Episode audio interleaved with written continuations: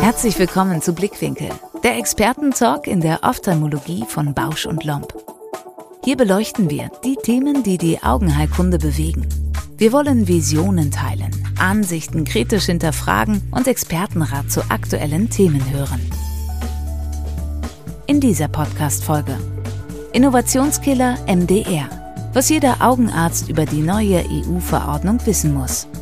Dr. Florian Kretz im Talk mit Dr. Christina Ziegenberg, Leiterin des Referats für Regulatory Affairs und stellvertretende Geschäftsführerin des BV Med. Sowie Caroline Dreves, Head of Product Strategy and Development Instruments and Devices bei Bausch und Lomb. Gemeinsam beleuchten sie Auswirkungen der neuen Medizinprodukteverordnung auf Produktneuheiten und Innovationen. Fokussieren sie neue Verantwortlichkeiten für Ärztinnen und Ärzte und sie diskutieren Pflichten der Industrie und der Anwender im Rahmen von Anwendungs- und Marktbeobachtungen. Augen zu und reinhören. Frau Dr. Ziegenberg, läuft es zwangsläufig darauf hinaus, dass die MDR ein Innovationskiller wird?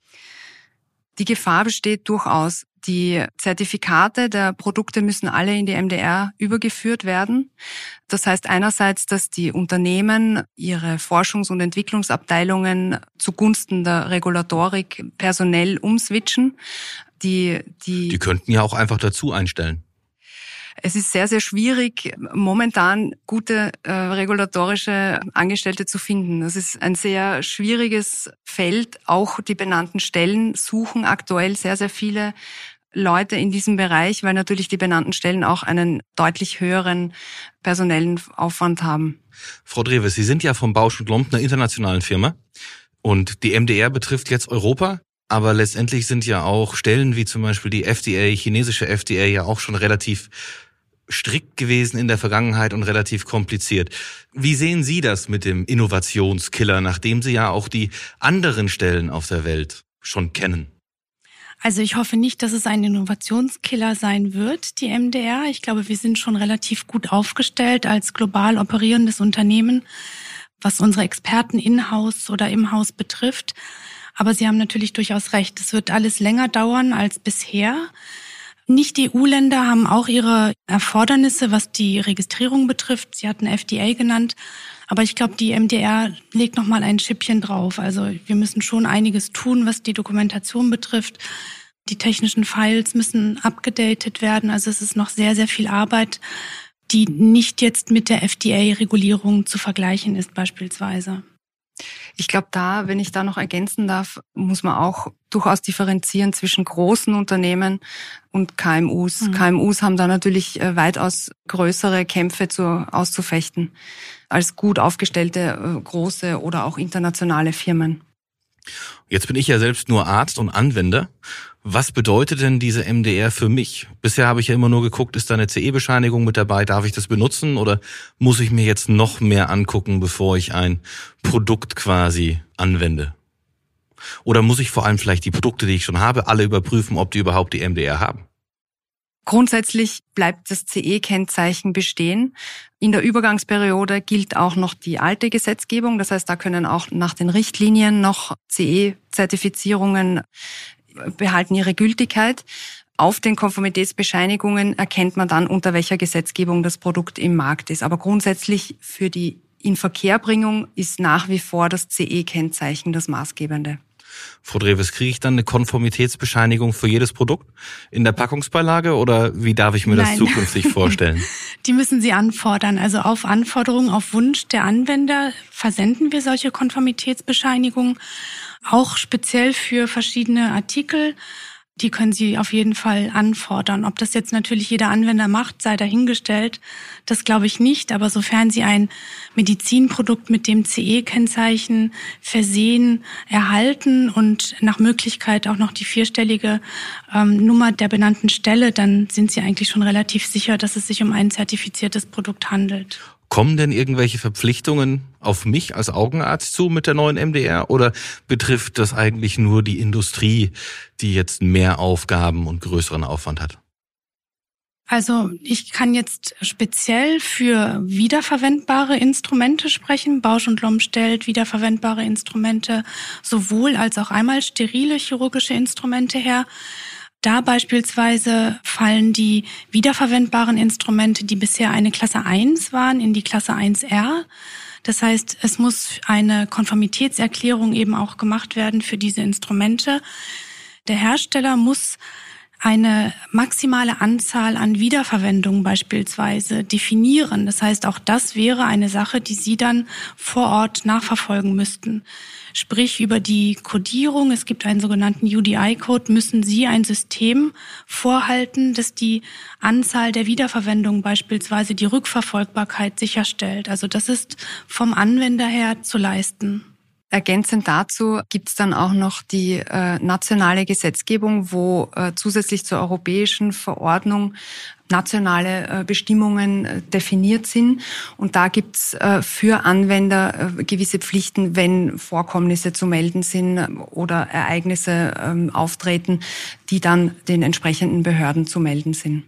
Ist es ähnlich der aktuellen Meldeverfahren an den BFAM oder ist es dann letztendlich noch intensiver oder es gibt noch mehr Dinge, die eben sofort gemeldet werden müssen? Es ist im Grunde genommen vergleichbar zu den aktuellen Verfahren. Es ist in der MDR gibt es einen Artikel, der spezifisch die Mitgliedstaaten äh, dazu auffordert, die Meldefrequenz von Anwendern, spezifisch von Anwendern in Gesundheitseinrichtungen, aber eben auch niedergelassene Ärzte und Ärztinnen auffordert, hier Meldungen zu tätigen. Wir haben ja gerade schon ein bisschen über benannte Stellen gesprochen. Wer sind denn eigentlich diese benannten Stellen, an die wir ja später auch melden müssen, denke ich mal? Oder wer ist da im Moment denn wirklich zuständig gerade für den deutschsprachigen Raum?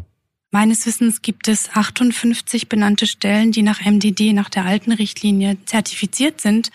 Es gibt zurzeit 20 benannte Stellen, die nach MDR zertifiziert sind. Das heißt, es ist lediglich ein Drittel der benannten Stellen, die befugt sind, nach MDR zu auditieren. Und wenn Sie als Hersteller das Glück haben, die benannte Stelle zu haben, die unter diese 20 fällt, dann ist das gut. Wenn Sie nicht dieses Glück haben und Sie machen sich jetzt auf die Suche nach einer MDR-zertifizierten benannten Stelle, dann haben Sie durchaus große Schwierigkeiten, weil die benannten Stellen eben sehr, sehr viel Arbeit haben. Also es kann auch da sein, dass Sie als Hersteller in eine ganz schlechte Situation kommen und unter Umständen Ihre Medizinprodukte nicht mehr weiter vertreiben können nach Auslauf Ihres MDD-Zertifikates. Wie sieht das denn mit Produkten aus, die einfach nur weiterverkauft werden. Ist da der Hersteller quasi verantwortlich für die MDR oder ist es der Distributor, der es vertreibt, der Verantwortliche, dass die entsprechenden Zertifikate vorliegen?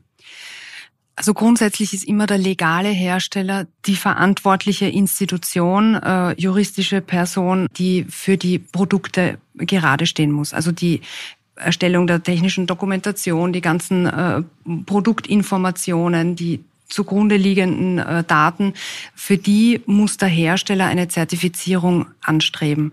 Wenn die benannte Stelle das dann geprüft hat, dann kann das Produkt in Verkehr gebracht werden und der Distributor kommt ins Spiel und der hat in der MDR auch spezifische Anforderungen einzuhalten zum Beispiel Kundenrückmeldungen einzuholen, die zu melden, dann so wie er Kundenrückmeldungen bekommt, also von Anwendern Rückmeldungen bekommt zu spezifischen Medizinprodukten, muss er die sofort an den Hersteller, an den legalen Hersteller melden und das in, innerhalb gewisser Fristen. Das heißt, er hat schon die Verantwortung eben der Berichterstattung oder der Rückmeldung. Werbung. Hi, hier ist Robert, Marketingleiter von Bausch Lomb Surgical. Ob du am Anfang deiner chirurgischen Laufbahn stehst oder bereits mittendrin bist, 2024 bringt das Fortbildungshighlight für dich. Vom 9. bis 11. Mai veranstalten wir in Frankfurt das Ophthalmologische Symposium, liebevoll OSI genannt. Freue dich auf den praxisnahen Austausch mit über 20 Referentinnen und Referenten aus den Bereichen der Katarakt, Glaukom, refraktiven und Netzhautchirurgie. Fortbildung war noch nie so abwechslungsreich, interaktiv und authentisch. Klingt spannend? Überzeuge dich selbst und sichere dir jetzt deinen Platz für das OSI 2024. Alle Anmeldeinfos findest du in den Shownotes oder auf www.bausch-lomb.de slash osy. Wir sehen uns! Werbung Ende.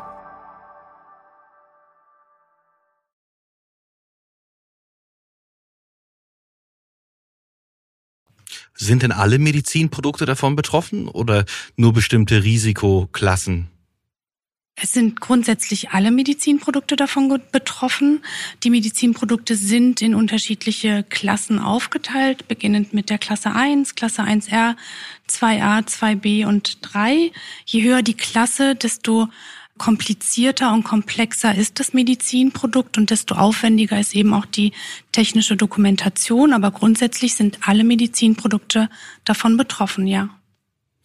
Frau Ziegenberg, welche Aufgaben kommen denn auf die Hersteller letztendlich noch zu mit ihren zugelassenen Medizinprodukten?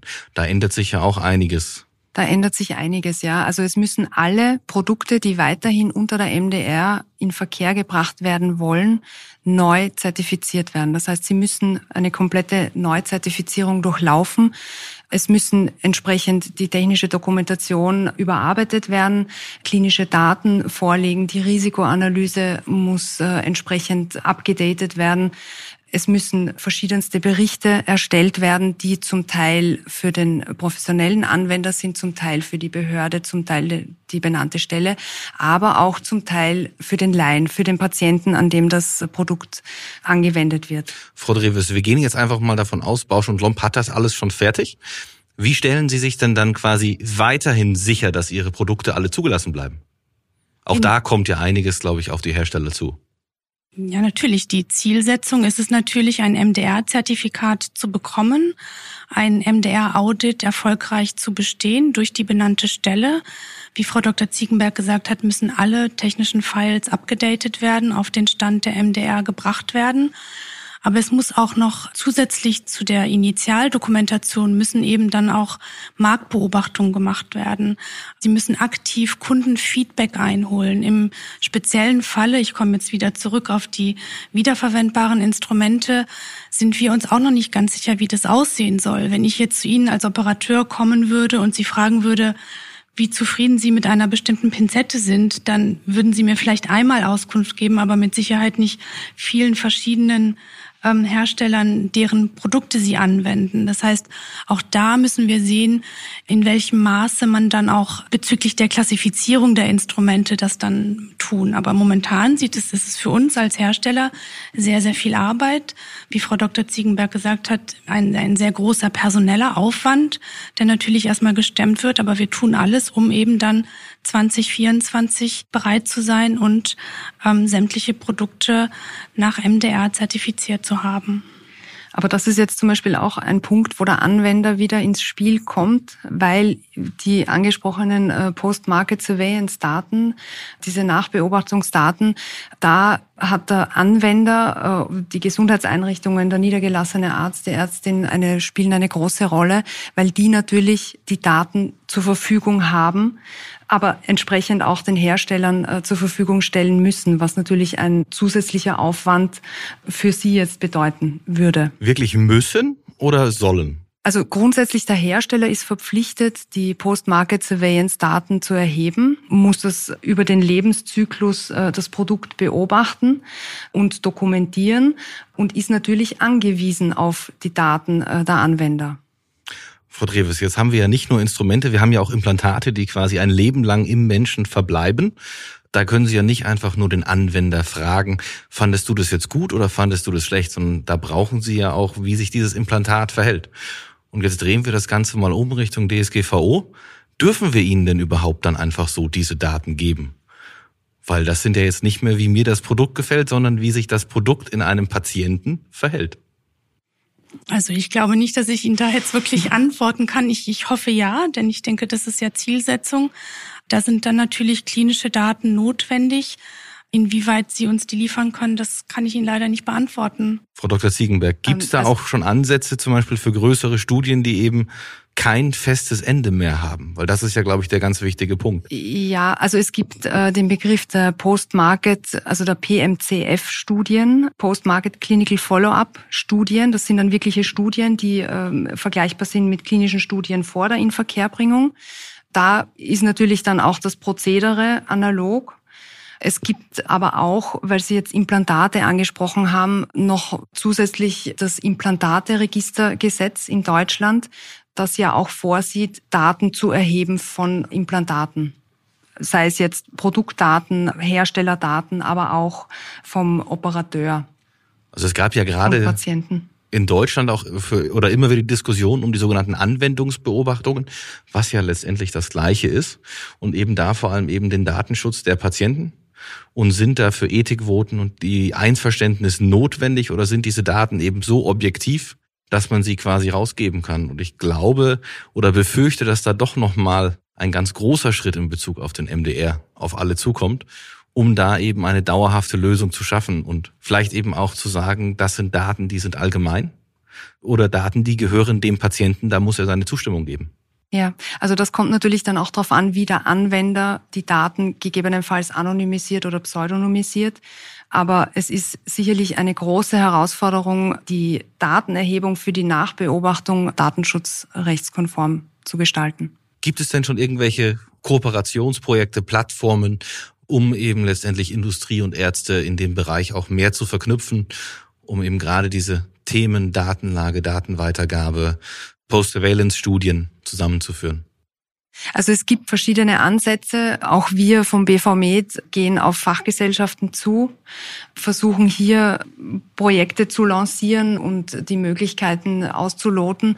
Und es gibt auch von anderen Institutionen so Art Pilotstudien, um hier auch abzuschätzen, welche Aufwände das auf den jeweiligen Seiten der Beteiligten äh, mit sich bringt.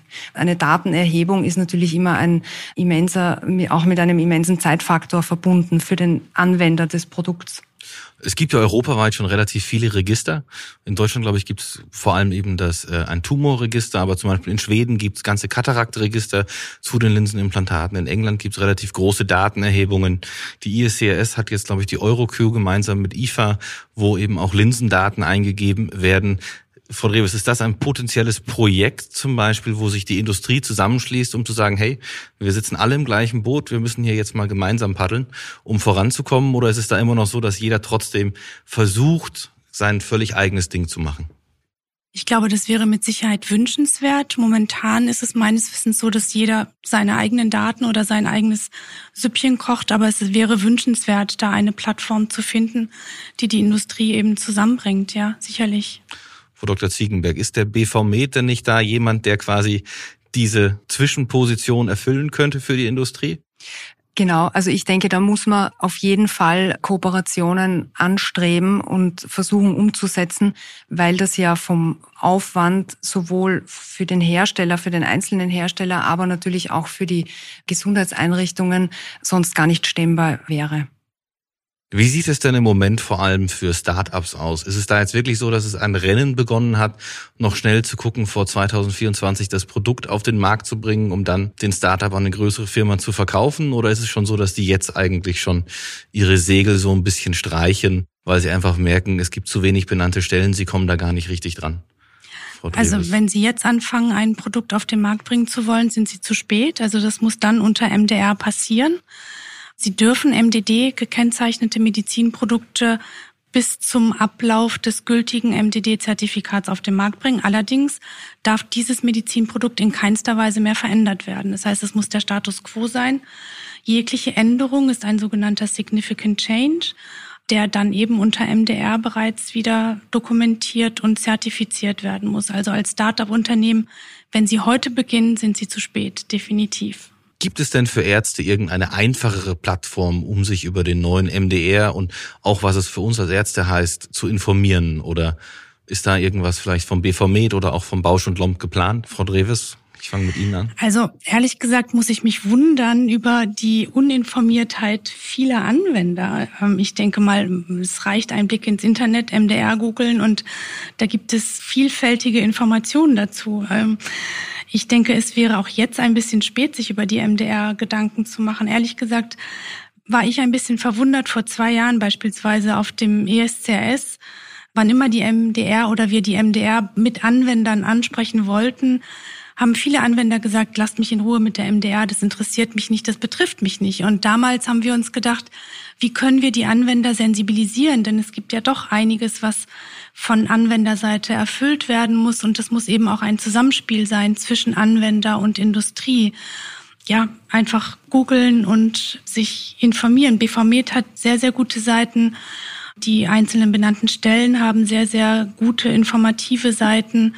Es gibt verschiedenste Möglichkeiten, sich über die MDR zu informieren. Frau Dr. Ziegenberg, was würden Sie mir jetzt empfehlen, um mein Wissen zu vertiefen? Ich kann mich dem eigentlich nur anschließen, dem bereits Gesagten. Wir haben auf unserer Homepage ein MDR-Portal. Das ist natürlich mit Fokus auf Hersteller betrachtet. Es gibt aber auch Publikationen darauf spezifisch für Anwender. Vor allem, wenn man jetzt die Übergangsfrist anschaut, die Grace Period, wo noch die Richtlinienzertifikate gültig sind und Richtlinienprodukte in Verkehr gebracht werden können, was durchaus bei den Anwendern manchmal zu Verwirrung führt und zu Missverständnissen. Also wir haben da versucht, alle Wirtschaftsakteure in dem ganzen Bereich mit abzudecken. Wir haben ja schon ein bisschen drüber gesprochen, dass es schwieriger ist, neue Produkte auf den Markt zu bringen und dass vor allem auch Startups vielleicht Probleme haben werden. Aber Trotzdem werden die Innovationen ja nie aufhören. Frau Dreves, wie stellt sich Bausch und Lomb jetzt den Prozess vor, ihre Innovationen weiter auf den Markt zu bringen? Innovationen sind sehr, sehr wichtig und die wird es auch weiterhin geben. Das ist außer Frage. Ich glaube, der einzige Unterschied, der sich im Moment darstellt, ist, dass die Innovationen etwas länger benötigen, um sie eben dann auf dem Markt auch unter MDR zertifiziert zu haben. Das heißt, die Geduld der Anwender ist gefordert. Wenn Sie eine Idee haben, dann dürfen Sie nicht damit rechnen, dass Sie diese Idee innerhalb von sechs Monaten, zwölf Monaten umgesetzt bekommen, sondern es wird etwas länger dauern. Aber als Innovationskiller würde ich die MDR jetzt sehr ungern sehen wollen. Das glaube ich nicht. Frau Dr. Ziegenberg, wie wird der BV Med quasi diese weiteren Innovationen der Medizin unterstützen? Wir unterstützen das insofern, weil wir ja eine mittelständische Industrie vertreten. Die deutsche Medizintechnik besteht aus 93 Prozent KMUs. Und die haben eben momentan die Schwierigkeit, ich hoffe, dass das sich bewahrheitet, dass die Innovationen nicht aufhören. Wir kriegen wirklich die Rückmeldungen unserer Mitglieder, dass die bürokratischen Hürden für die Erreichung der MDR dermaßen hoch sind, dass Innovationen jetzt zum Teil stillstehen, dass sie nicht weiterentwickelt werden, dass zuerst die MDR erreicht werden muss für die Bestandsprodukte, um auch die Wirtschaftlichkeit des Unternehmens äh, weiterzuführen. Und die Gefahr besteht einfach, dass wir durch diese Überbürokratisierung mit der MDR in Europa von Amerika oder Asien überholt werden. Also ich stehe ja dann immer auf dem Standpunkt, geht nicht, gibt's nicht. Vielleicht lässt man dann einfach die Sachen gar nicht hier zu, sondern in den USA oder in genau, Asien. Ja, genau, das damit, ist dann die Gefahr. Genau. Was ja nicht heißt, dass das Produkt nicht später trotzdem die MDR kriegt. Oder wie sehen Sie das, Frau Dreves, dass die vielleicht früher jetzt woanders rauskommen, was wir ja in der Vergangenheit hatten, dass wir Europäer immer mit die Ersten waren für Innovationen und jetzt jetzt halt quasi einfach andersrum geht und vielleicht die Amerikaner vor uns die Produkte haben. Die Gefahr besteht natürlich, dass zunächst Innovationen erstmal in den USA zugelassen werden unter FDA-Richtlinien. Ich denke, die Zukunft wird es zeigen, die Zeit wird es zeigen. Das können wir momentan noch nicht sagen, aber die Gefahr besteht. Da haben Sie recht. Ich glaube, man kann zusammenfassend doch sagen, dass der MDR kein Innovationskiller ist, sondern sich die Firmen vielleicht auch ein bisschen einfach umstellen müssen, wie sie ihre Produkte zulassen wollen. Aber letztendlich steht ja auch immer für den Anwender die Patientensicherheit im Vordergrund. Daher glaube ich persönlich, dass es vielleicht doch gar nicht so falsch ist, dass unser MDR jetzt ein bisschen strikter geworden ist und ein bisschen mehr Bürokratie braucht. Und letztendlich ist es ja immer so, dass man einfach nur eine Lösung finden muss für das Problem.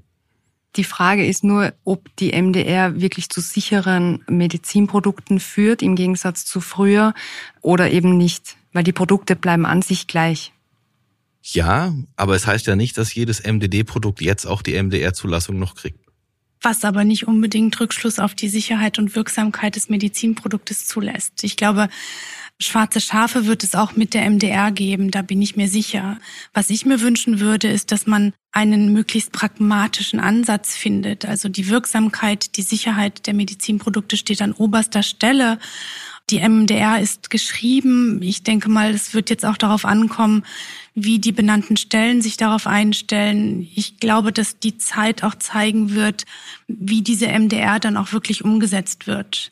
Das wird die Zeit zeigen. Ich glaube, momentan ist es alles sehr, sehr sehr viel Aufwand bezogen bezüglich der Dokumentation. Wir werden in den Audits, in den MDR-Audits sehen, wie die benannten Stellen auf bestimmte Anforderungen reagieren und wie sie dann eben von den Herstellern auch umgesetzt werden schlussendlich. Also ich glaube, da muss man auch einfach ein Gespräch finden oder einen Austausch zwischen den benannten Stellen und den Herstellern und den Anwendern. Ich glaube, zuerst muss einfach diese MDR wirklich starten, dass alle anfangen, ja. auch damit zu arbeiten und man dann mhm. sieht, wie sich diese Arbeit weiterentwickelt und was das letztendlich auch im Umkehrschluss wirklich bedeutet für alle.